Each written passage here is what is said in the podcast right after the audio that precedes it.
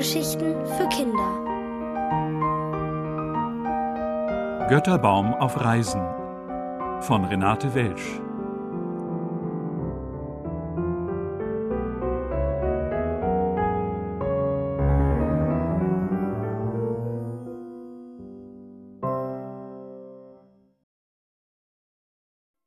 Was der Storch erzählt.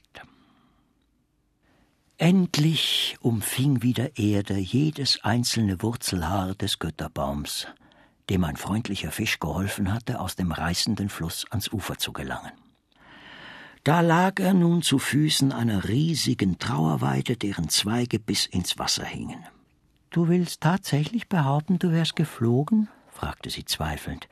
Wenn ich nicht sehr irre, bist du ein Baum, Bäume fliegen nicht. Die Trauerweide glaubte nicht an Götterbäume, aber sie machte sich Gedanken, wie man den gestrandeten Gast wieder auf die Wurzeln bringen könnte.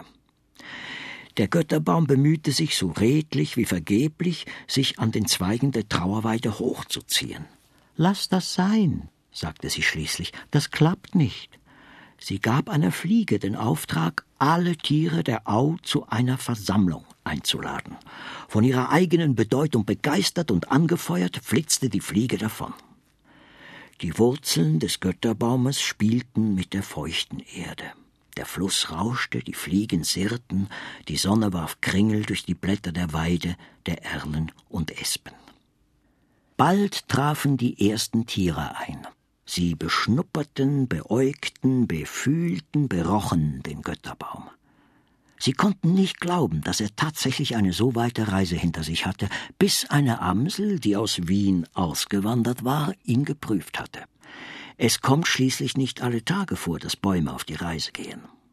Die Trauerweide schilderte das Problem. Ich kann buddeln, kläffte der Fuchs. Und ich erst, keuchte der Dachs. Ich kann schieben, rührte der Hirsch. Ich auch, bellte der Rehbock. Die Vögel zwitscherten und piepsten aufgeregt dazwischen, so dass niemand sein eigenes Wort verstand, bis die Trauerweide ganz leise säuselte, dass nun genug gequatscht sei. Da wurden alle still und ließen sich ihre Aufgabe zuteilen. Fuchs und Dachs buddelten, Hirsch und Rehbock schoben an, viele kleine Tiere zogen, die Vögel nahmen die Zweige in ihre Schnäbel und dirigierten sie in die richtige Richtung. Die Trauerweide überwachte das Ganze. Der Götterbaum fühlte sich gar nicht wohl in seiner Rinde, als so an ihm gezerrt und gezogen und geschoben wurde. Er wollte nichts sehen und nichts hören. All diese Pfoten und Hufe und Köpfe und Schnäbel an seinem Stamm und an seinen Ästen störten ihn. Am liebsten wäre er liegen geblieben. Warum sollte ein Baum nicht liegen? Kuckuck, rief der Kuckuck, was so viel bedeutete wie Ho, ruck. Der Götterbaum kam langsam in die Höhe. Seine Wurzeln fanden die Grube, die Dachs und Fuchs für ihn gebuddelt hatten, und krallten sich in der weichen Erde fest. Sein Stamm hob sich und stand kerzengerade. Seine Äste und Zweige breiteten sich aus, die Blattwedel begrüßten den Wind. Ein blauer Schmetterling hatte einen Spinnenwebfaden an einem Blatt festgemacht und das andere Ende des Fadens an seinem Leib befestigt. Er tanzte rund um den Baum und lispelte Was sagt man? Ich habe den Baum hochgezogen. Ich. Die anderen haben bloß ein bisschen nachgeholfen. Alle Tiere versammelten sich im Schatten der Bäume und wurden nicht müde zuzuhören. Der Götterbaum erzählte von seinem Flug. Als er von den Ziegen erzählte, leckte sich der Fuchs die Lippen und bellte Wie schade, dass ich nicht dabei war. Ewig schade. Jetzt musst du uns aber sagen, wer du wirklich bist, lispelte die Trauerweide. Ich bin ein Götterbaum, ehrlich, rauschte der Götterbaum. Ich kann doch nichts dafür. Götterbaum, Hütterbaum, Lütterbaum, Spötterbaum, wisperte die Erle. Und ich bin der Kaiser von China, brauste die Ulme, die alle Bäume im Auwald überragte. In diesem Augenblick kam ein Storch geflogen und landete auf der Ulme. Er stellte sich auf ein Bein und klapperte laut zur Begrüßung. Du bist doch weit gereist. Lispelte die Trauerweide. Diesen Kerl hier haben wir aus dem Dreck gezogen, wie man so sagt, und zum Dank will er uns verspotten und uns weismachen, er sei ein Götterbaum. Der Storch legte den Kopf schief, betrachtete den Götterbaum, flog auf den Boden, stolzierte links herum um den Stamm, dann rechts herum und klapperte. Natürlich ist er ein Götterbaum.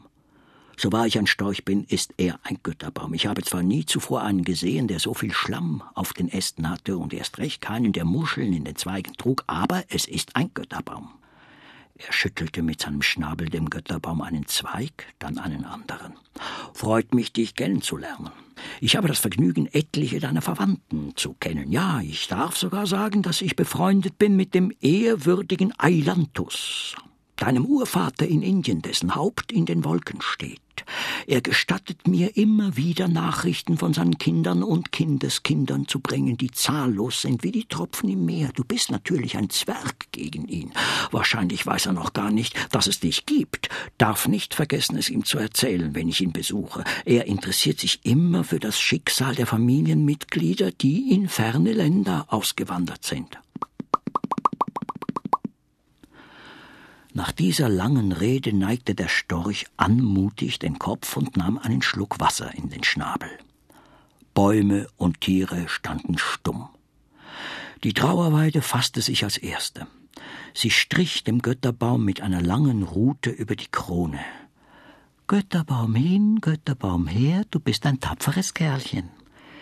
Der Götterbaum fand, dass er für ein Kerlchen schon reichlich groß war, aber er hatte keine Lust, mit der Trauerweide zu streiten. Es wurde Abend. Die Sonnenstrahlen bauten eine goldglänzende Brücke über den Fluss. Der Storch erzählte von Götterbäumen in Parks und Götterbäumen in Tempelgärten. Sogar an der Stephanskirche in Wien wächst ein Götterbaum, klapperte er. Wer den gepflanzt hat, weiß ich nicht. Wahrscheinlich hat er sich einfach dort angesiedelt. Die Aubäume hatten noch nie gehört, dass Bäume gepflanzt würden. Bäume wuchsen einfach, wo ein Samenkorn hinfiel und genügend Wasser und Nahrung fand. Aber sie wollten sich nicht anmerken lassen, dass sie nicht so welterfahren waren wie der weitgereiste Storch. Der klapperte von Indien, von China, von Thailand, bis sie total verwirrt waren. Er behauptete sogar, es gäbe dort Flüsse, die seien breiter als der Fluss, an dem sie wuchsen. Es gäbe sogar Wasser, das weder Anfang noch Ende habe, und er sei über dieses Wasser geflogen und habe mehr Abenteuer erlebt, als sie Blätter an ihren Zweigen hätten. Irgendwann schlief der Storch über seinem eigenen Geklapper ein. Die Bäume hingen ihren Gedanken nach, kein Lüftchen rührte sich, und man hörte nur noch das Sirren der Fliegen, das Rauschen des Flusses und hin und wieder ein lautes Platschen, wenn ein Fisch hochsprang.